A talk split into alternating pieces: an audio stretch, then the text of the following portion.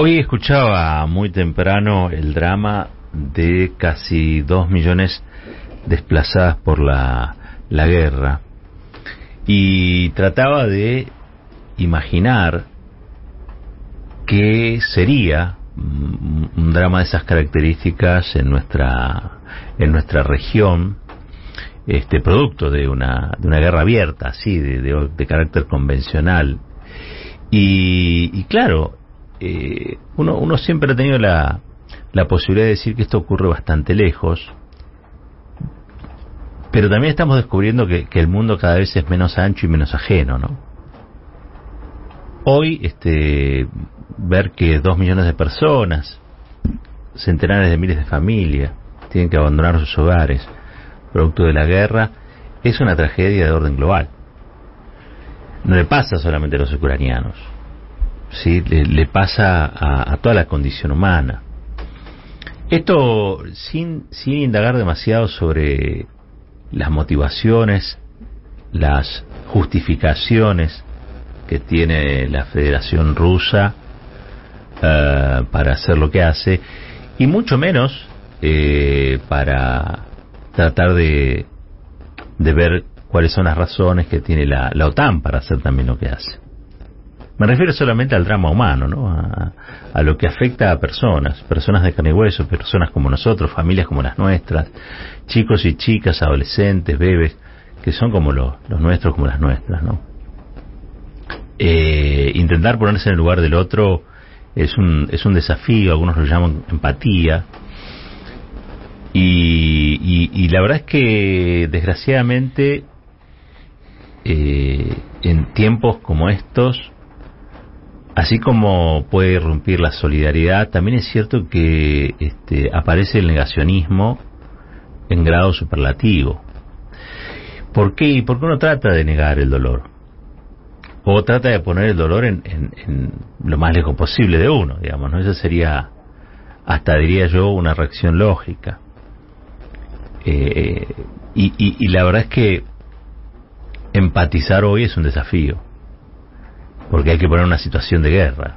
¿Y a quién le gusta ponerse en una situación de guerra, no? Y digo esto porque mm, esto que está pasando le impuso un vértigo a todo lo que nos sucede. Lo que nos sucede y lo que nos va a seguir sucediendo. Que es realmente llamativo. ¿Quién hubiera imaginado que Estados Unidos iba a reconocer a Maduro prácticamente de la noche a la mañana, después de haber promovido su desestabilización,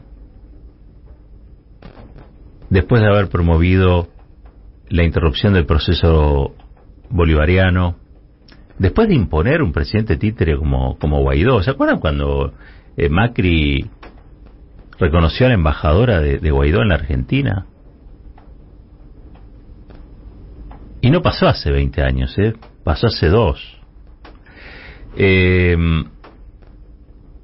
y como consecuencia de la guerra, y como consecuencia del impacto que está teniendo también en cuestiones energéticas, no solamente alimentarias, Estados Unidos tiene que este, conceder a, a Maduro el estatus de presidente que le quiso negar. Eso está pasando en el mundo de ahora. Y eso este, tiene que ver con las novedades que trajo aparejado el conflicto. Parece que aquello que decían que el aleteo de una mariposa en Japón termina siendo un tifón en California, eh, funciona, ¿no? Aquello que sucede en la Europa Oriental termina impactando en América Latina.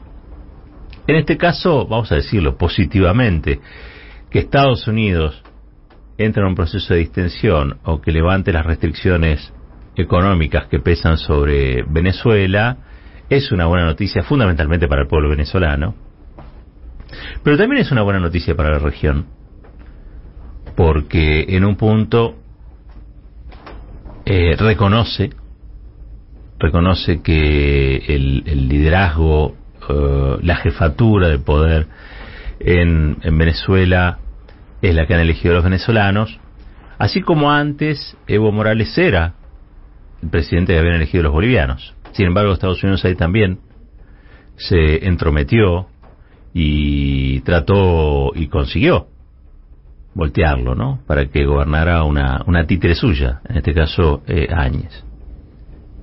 Quizá eso hoy no pasaría. Quizá hoy este, Estados, Estados Unidos tomaría otra política.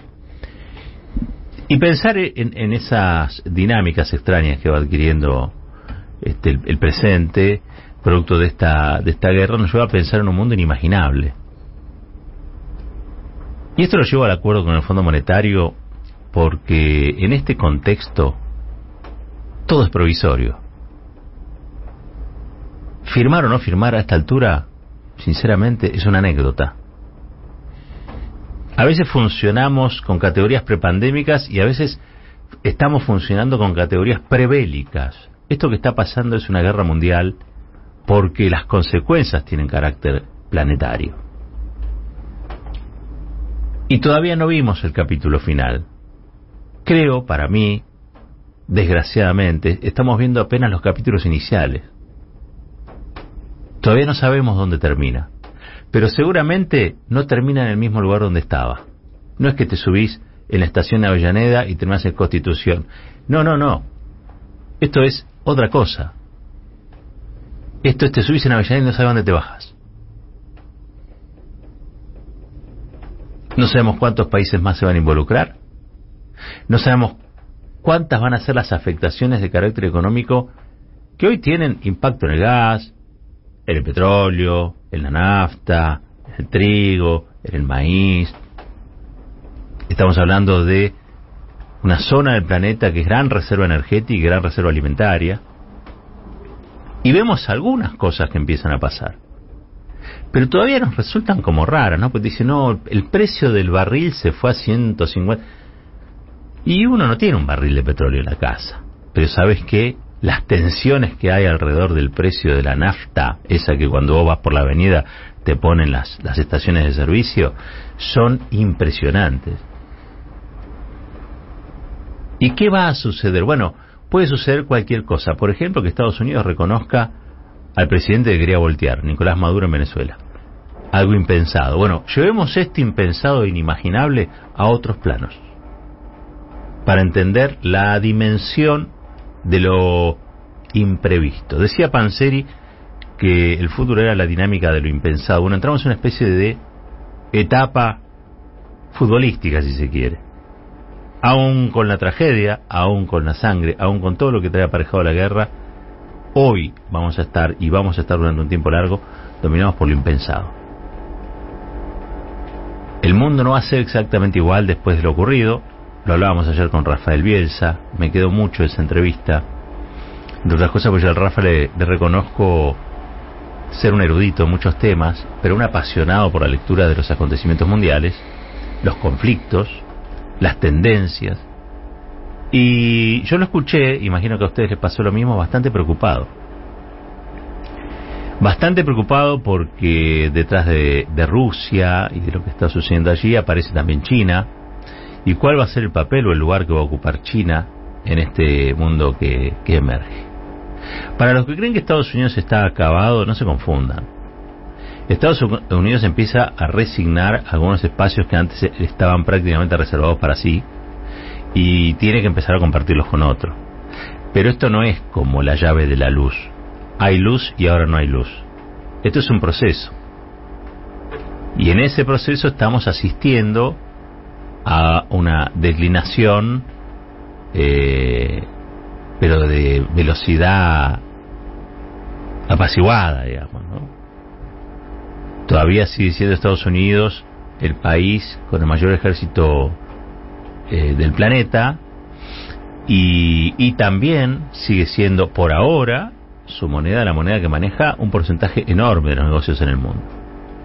Para terminar, en este mundo en el que en el que vivimos y por el cual más allá del negacionismo, más allá de lo indolente que uno se vuelve ante situaciones así, más allá de que el propio cuerpo nos pida poner el conflicto bien lejos, cosa de que nosotros podamos disfrutar de la pasta del domingo con tranquilidad, lo cierto es que hay algo de lo que ocurre que tarde o temprano nos va a tocar. ¿Dónde y cómo? ¿Con qué nivel eh, de, de violencia nos va a tocar, no lo sabemos. Pero algo de todo eso nos va a terminar tocando. Y en ese, en ese mundo loco en el que entramos, en ese mundo imprevisible, impredecible, también hay que decir eh, que hay un espacio para, para lo grotesco. Eh, Rusia está resolviendo ahora lo que acá se denominaría, producto de la prensa hegemónica y los manietos del mundo, un recontracepo, ¿no? Hasta septiembre los rusos no van a poder comprar dólares. ¿Imaginan lo que sucedería acá? Yo a veces pienso, y tengo una gran envidia por los que tienen certezas. Es cierto que a veces los veo como marcianos, porque tener muchas certezas en el mundo de hoy te pone en una situación media de offside, ¿no? Eh, pero esta etapa que nos toca, que nos toca como, como historia, esta etapa que nos toca como historia, tiene algunas consecuencias que ya son más o menos visibles. Y es que estamos discutiendo generalmente sobre cosas que pasaron, sobre cosas que creemos, pero pocas veces anclamos en lo en, lo desordenado, ¿no? Uno trata de pararse en algo que sea firme y estable. Sé que es difícil, pero por una vez podríamos dejarnos llevar un poco y tratar en esto impredecible de adoptar, si se quiere, convertirnos en líquido y adoptar la forma del recipiente. ¿Y por qué digo esto? Porque la historia nos está permitiendo ver en, en una pantalla gigante ya no el, valor de las palabras o exclusivamente el valor de las palabras, sino el valor de los hechos. Vimos o vivo y en tiempo real lo que son las sanciones económicas de todo el orden financiero global a un país poderoso como la Federación Rusa. Vimos cómo desconectaron a sus cinco o seis bancos principales de un sistema que es el sistema SWIFT que permite pagos este, y cobros en el mercado global. Eh, vemos también los intentos por Rusia para avanzar en las criptomonedas, en el dinero digital, en el reemplazo del dólar como, como moneda de referencia para los negocios. Todo eso lo estamos viendo y ocurre hoy. También vemos cómo eh, el Enola Gay, el Enola Gay era el avión desde el que tiraron la bomba atómica en la Segunda Guerra Mundial sobre este, Nagasaki Hiroshima, eh, hoy es una computadora, es el enter de una computadora. Hoy te desconectan como si te desconectaran de un respirador. Esa ha sido la guerra, esa es la guerra que está llevando adelante la OTAN. Rusia llevando una guerra de, de carácter convencional con Ucrania pero por ahora, Occidente tratando de llevar esa guerra al plano de lo financiero, al plano de lo, de lo económico, al plano de las sanciones y al plano del bloqueo. Se me eriza la piel de solo pensar lo que han sufrido nuestros hermanos de Cuba, nuestros hermanos de Venezuela, todos los países, este, los, este, la, gente en diversos lugares del, planeta que han sufrido las restricciones económicas, las sanciones económicas de organismos multilaterales que, fogoneados e impulsados por la OTAN y por los Estados Unidos, eh, han recibido en el cuerpo la, las heridas de un mundo desigual e injusto como el capitalista en el que vivimos. Se me eriza la piel de solo pensar que Argentina pudiera atravesar una cosa así. Porque acá hay mucho macho de la, de la asamblea, mucho macho de la consigna, pero pocos se ponen en la situación en la que Argentina estaría si este, fuera objeto de sanciones de ese, de ese tipo. Eh, con, con gente que es capaz de protestar porque hay o no hay vasitos de eh, plástico de, de Tergopol para McDonald's. Este, en un país donde los medios de comunicación son más que nada eh, armas de perturbación psicológica para la sociedad a la que permanentemente preocupan y desaniman para descargar sobre esa misma sociedad este, políticas eh, que son la mayoría de las veces políticas nocivas y que acrecientan la desigualdad y acumulan dinero en un lugar mientras se lo sacan a otro. Así que no quisiera yo ver a la Argentina en una situación así, eh, porque creo que no lo aguantaríamos o no lo soportaríamos. No es que cuanto peor, mejor. Cuanto peor siempre es peor.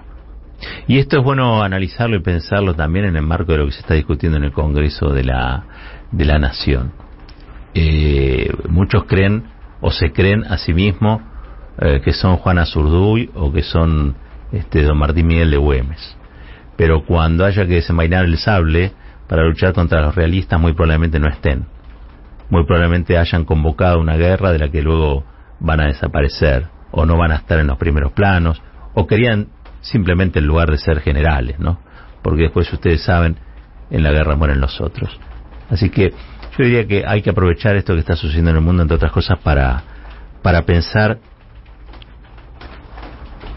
por qué la historia nos ha dado la oportunidad de ver en pantalla gigante que el mundo que nos toca atravesar es un mundo de, de tempestades, es un mundo de conflictos, y es un mundo donde hay que moverse con mucha, pero con mucha cautela, con mucha, pero con mucha prudencia, este, porque como vemos el principal commodity del mundo ya no es el petróleo, no es el maíz ni nada de eso. El principal commodity del mundo es la locura y de eso hay que alejarse.